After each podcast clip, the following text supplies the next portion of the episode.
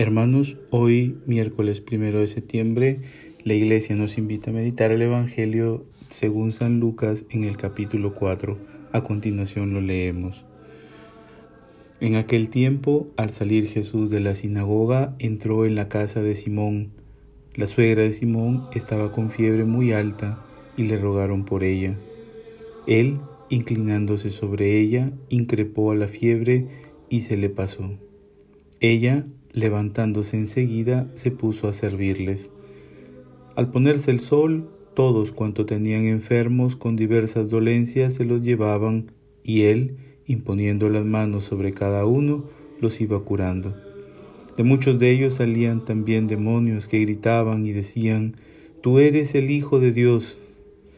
Los increpaba y no les dejaba hablar, porque sabían que Él era el Mesías. Al hacerse de día, salió y se fue a un lugar desierto. La gente lo andaba buscando, y llegando donde estaba, intentaban retenerlo para que no se separara de ellos. Pero él les dijo, es necesario que proclame el reino de Dios también a las otras ciudades, pues para esto he sido enviado. Y predicaba en las sinagogas de Judea. Palabra del Señor.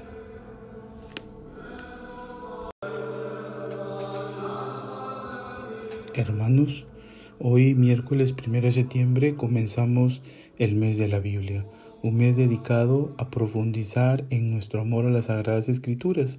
Este mes se le dedica a la Biblia también porque es el mes en donde recordamos a San Jerónimo, un padre de la Iglesia que tradujo las Escrituras al latín, que en su momento era la lengua que más se hablaba.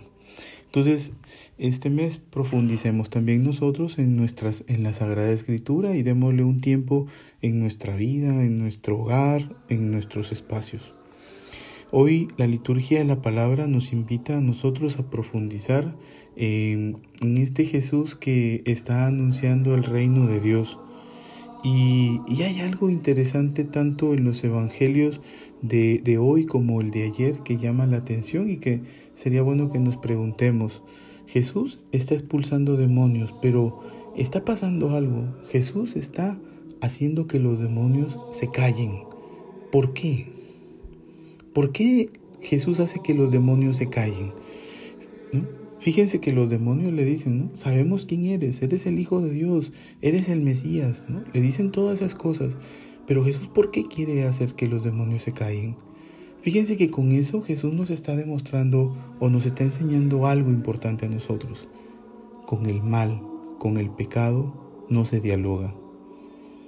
Recordemos, repitamos, con el mal, con el pecado, no se dialoga. ¿Saben por qué? Porque perdemos, perdemos nosotros. Entonces Jesús nos está enseñando a nosotros eso, que, no, que con el mal no se dialoga, no se dialoga con ello. Ahora, caigamos en la cuenta de, de lo que están diciendo los demonios. Le dicen, tú eres el Mesías, tú eres el Hijo de Dios. Nos preguntamos, ¿lo que dicen es verdad o es mentira? Es verdad. Están siendo, están diciendo la verdad. Pero ¿qué es lo que, qué es lo que pasa aquí? Que los demonios están utilizando esta verdad con, con maldad. ¿Por qué? Porque ellos quieren banalizar la misión de Jesús. Quieren banalizar para que la gente piense que Jesús es un Mesías político, un Mesías guerrillero, un Mesías que cubra sus expectativas. No el Mesías que quiere ser Jesús o que le ha mandado ser el Padre, un Mesías de humildad, de servicio, de entrega, de amor, de respeto. Entonces, los demonios pretenden banalizar la misión de Jesús. Y por eso es que Jesús los calla, para que mm, la gente no entienda lo que no debe entender.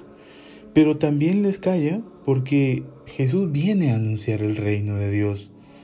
Y el reino de Dios es servicio, es amor, esa entrega. Y como decíamos en el punto anterior, entonces no cabe, no, no, no, no es Jesús un guerrillero ni un político, sino es, es un servidor. Es alguien que es obediente a la voluntad del Padre. Y, y es servicio a la suegra de Pedro, es servicio a los que le buscan, es servicio a los que están a su alrededor, pero también a otros más, a quienes tiene que tender la mano y llevar el mensaje de Dios. El, el cristiano pues tiene en este sentido que entender como también San Pablo nos lo decía en la primera lectura, eh, eh, o partiendo de ello, es que el cristiano está llamado a ser misionero del amor, a anunciar el amor de Dios, un amor en el servicio, el amor de Dios que se manifiesta en el servicio, en la entrega, ¿no? no buscando banalizar, ni tampoco buscando utilizar la verdad para el bien propio, sino sobre todo para el bien del reino de Dios. Por eso evaluémonos siempre nosotros y pidamos al Señor que con su gracia nosotros hagamos su voluntad en nuestra vida, que busquemos también hacer extensivo este amor de Dios que tiene que manifestarse en el amor a los demás. Les bendigo desde aquí, Casa San Agustín, Creek Piura.